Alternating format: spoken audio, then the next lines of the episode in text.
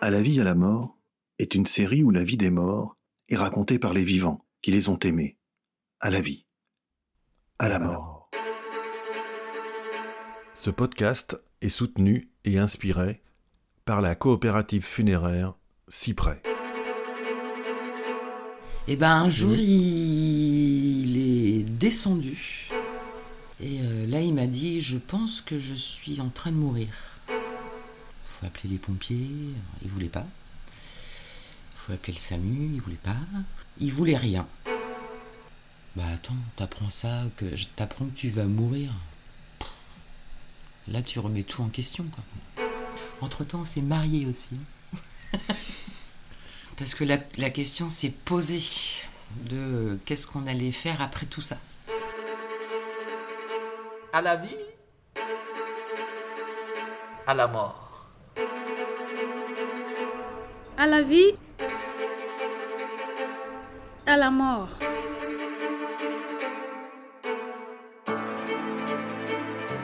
Pour ce troisième épisode de l'histoire de Florence et d'Éric, j'ai pris du retard. Et les fans de la série me l'ont assez reproché. Désolé. hein. Mais je m'en suis surtout excusé auprès de Florence. Et vous savez ce qu'elle m'a répondu? T'inquiète, n'y a pas mort d'homme. Elle est comme ça, Florence, avec un sens de l'humour inoxydable. Elle est décidément hors norme. Le genre à éviter les contraintes numériques, les boulots soporifiques et les conversations avec les pompeux cornichons. Elle préfère euh, les humoristes démodés, les trompettes de la mort et les zones inondables. Elle a les pieds sur terre, même si c'est entre deux mers. Tiens, on y retourne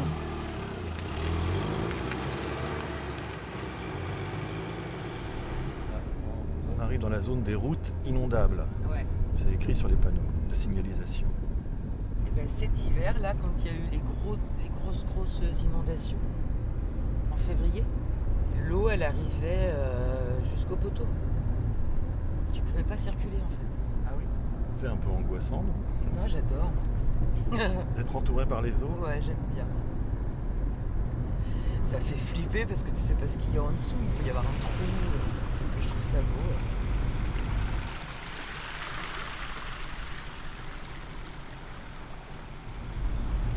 Ça y est, on va traverser un des bras de mer. La Garonne, dans un pont de style Eiffel. Waouh, c'est magnifique. Ouais, c'est super joli. Alors là, euh, on a les mascarés aussi. Donc ça fait des grandes vagues. hein. Donc là-bas, là, dans le coin, il y a des surfeurs. Et ils chopent la vague. Qui les amène euh, loin. hein. Et après, ils remontent vite dans leur camion. Et ils peuvent aller en choper une plus loin, en fait. Ce qui s'appelle surfer sur la, wave.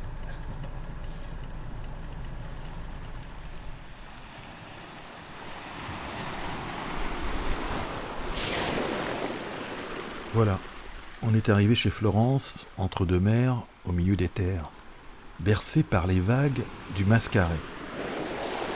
Entre deux mers où même les petits bras de rivière vivent au rythme des marais.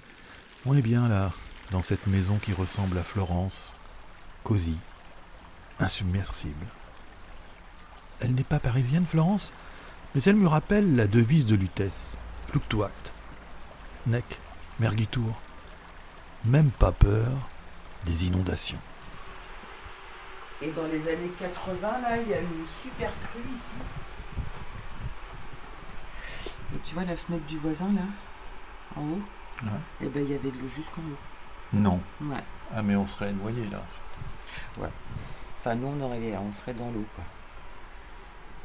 Mais c'est monté super haut, hein, un Cadillac. C'est-à-dire à peu près à 3, 3 4 Ah mètres, ouais, 4 3, mètres. 4 mètres, quoi. Et donc, c'est pour ça que j'ai l'impression d'être sur une île, tu vois, quand il y a de l'eau. Parce que l'hiver, c'est souvent que on a de l'eau jusqu'au milieu, là, tu vois. Mais ça rentre pas dans la Donc, maison, mais on est ou en- entouré d'eau. Ouais, Eh ben, je peux sortir en botte. Et puis, je fais le tour du village. En barque.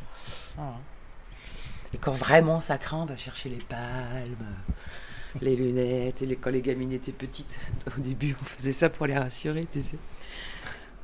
Les gâteaux, les bonbons, l'eau potable, et on monte à l'étage. T'as plus de clope Non. C'est vrai? Oui, c'est pas grave. On se reprend un café et on revient à l'histoire des derniers mois d'Eric. Vous vous souvenez? Après l'annonce de son cancer, il avait décidé de vivre reclus dans sa chambre. Et puis un jour...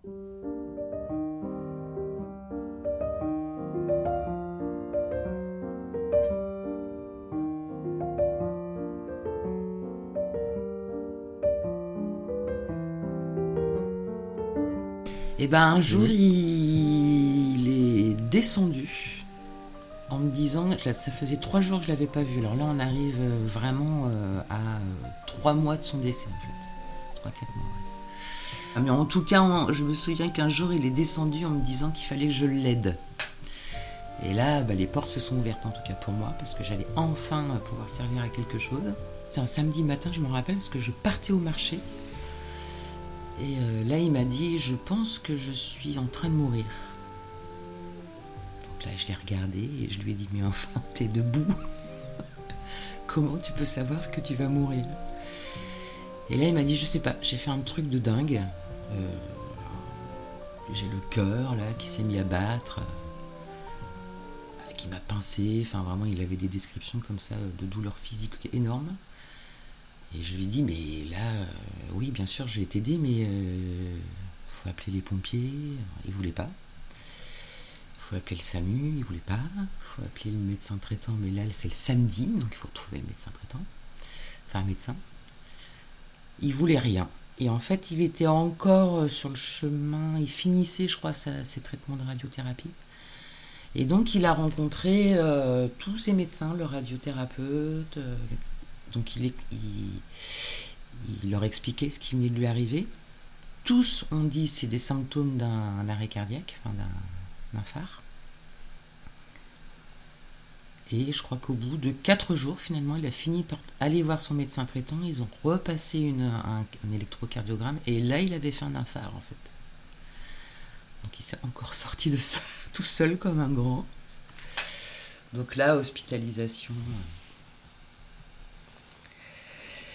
Mais après, quand je dis on n'a pas parlé euh, pendant six mois, il a bien fallu à un moment donné que ça se fasse. Parce qu'il descendait plus, il mangeait plus. Donc, euh, avec les enfants, quand même, on, a, rentrait dans cette pièce, mais c'était, il, a, enfin, il a vraiment fallu que j'attende son autorisation. Enfin, oui, quelque part son autorisation pour pouvoir rentrer dans la chambre. En tout cas, là, pour nous, ça a été possible de rentrer dans la chambre avec les enfants, d'aller lui donner à manger dans son lit, de lui lire des histoires, enfin, d'être. euh, faire ce qu'on pouvait faire. Quoi. Entre-temps, on s'est mariés aussi. Entre-temps, c'est-à-dire? Et bah, euh, on s'est mariés, euh, ouais, tu vois, entre-temps. après, après, euh, après, cette, euh, après ce samedi matin? Bah oui.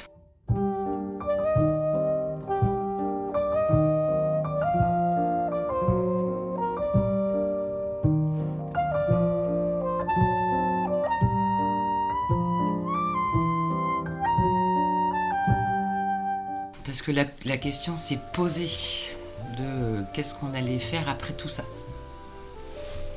Et comme on a acheté une maison et qu'on a des descendants, euh, ben, on n'était pas mariés. Donc il a fallu qu'on se marie. Ça aussi, ça a été un long combat pour lui faire entendre que, ben, en fait, euh, il allait devoir laisser des choses euh, à ses filles et pas à, moi. Parce qu'il était vraiment. de moi, il voulait rien, en fait. il faut aller à la mairie, faire la déclaration. Il fallait que je m'arrange avec le, maire. Lui dire, faut faire vite, hein, la cérémonie, il faut que ça dure 5 minutes, pas plus, faut pas tout dire, parce que si on dit, euh, voulez-vous prendre pour époux, il aurait été capable de dire non, je euh, mais voilà, donc ça c'était des ententes avec le notaire qui est venu, hein, qui nous a, qui a fait les papiers ici. On est allé à la mairie quand même. Voilà, on a réglé vite fait les choses pratiques pour, euh, pour le faire. Donc j'ai été euh, mariée euh, eh bien, un mois et demi. Ah oui. Ouais. Lorsque vous avez un peu renoué, malgré Mm. tout, il a changé ou il était après cette phase euh, de, déni C'est pas du déni d'ailleurs. Non, c'est euh, bah, de- pas du déni, hein, c'est vraiment. euh, Bah attends, t'apprends ça, que t'apprends que tu vas mourir. Là, tu remets tout en question. En tout cas, de son côté, moi aussi, hein, je remettais les choses en question, mais euh, moi, j'étais pas dans cette dynamique-là, à cette période-là. C'était vraiment l'idée d'être là, près de lui, pour, euh, pour vivre ça. Mais euh, je savais pas quoi, mais en tout cas, être là. Ah bah, après, une fois que ça a été fait, en fait, on a eu un, on a eu un super bon accompagnement psychologique par rapport à ça, chacun de notre côté.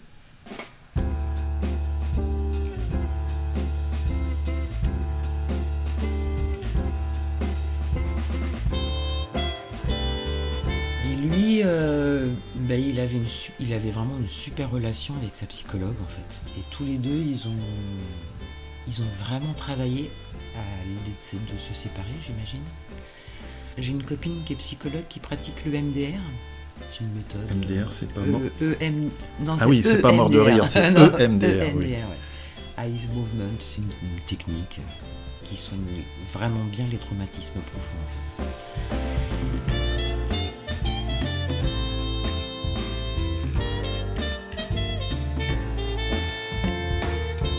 Et en fait, il se trouve qu'avec cette psychologue, elle connaissait pas la méthode, donc elle s'est formée. Donc tous les deux, ils ont, ils ont pratiqué ça et après, ils ont fait d'autres. Ils sont, ils, ils sont rentrés dans d'autres méthodes que elle ne maîtrisait pas. Mais en tout cas, je crois que lui a refait le chemin de sa vie quand il était petit parce qu'il a perdu son papa en même âge que sa deuxième fille. Dans l'idée, on reproduit un peu les choses. Il a perdu, excuse-moi, il a perdu. Lui, il a perdu son papa quand il avait 8 ans. Ah oui. Et lui, il est parti Au même âge que son père et sa dernière petite fille avait le même âge que lui. On a- il a vraiment reproduit. Enfin, je sais pas comment on dit, mais et son père était son papa, il est mort d'une rupture d'anévrisme. Et euh, il est rentré chez lui, il vomissait du sang et Eric lui a tendu la bassine en lui disant voilà, vomis là. Le SAMU, est parti, il a jamais pu dire au revoir à son père. Et ça, c'est un truc, ça l'a toujours tenu, je pense. Il m'en a parlé vite fait comme ça dans notre vie, mais euh, moi j'ai toujours été persuadée que c'était ça qui l'avait fait souffrir. Et, euh, et du coup, avec la psychologue qu'il avait, du coup, Eric, bah, ils ont refait ce chemin. Et je me souviens de ce jour-là parce qu'il racontait à tout le monde ce qu'il avait vécu euh, pendant la séance. Et ça, ça l'a libéré et ça lui a permis bah, d'entrer dans ce monde de la mort, je sais pas comment. En tout cas, ça lui a permis lui d'accepter que bah voilà que la fin allait être euh, allait arriver quand on sait pas, mais euh, du coup, bah j'ai on s'est vraiment rapprochés et on a vécu bah, les, les derniers trois mois ensemble hyper bien quoi. hyper bien. Ouais. On s'est retrouvés. Avec beaucoup de douceur. On va laisser passer ce coup de fil, laisser passer un peu de temps. Et Florence nous racontera ces trois derniers mois dans le prochain épisode. Trois mois d'apaisement, trois mois de douceur et trois mois de combat aussi. De combat contre l'absurdité bureaucratique hospitalière. Vous vous doutez bien qu'elle n'a rien lâché pendant ce combat, Florence. Fluctuat, Nec, Mergitour. Même si sa vraie devise, c'est la vie, il faut en profiter à mort. Et on est bien d'accord. À la vie À la mort À la vie, à la mort.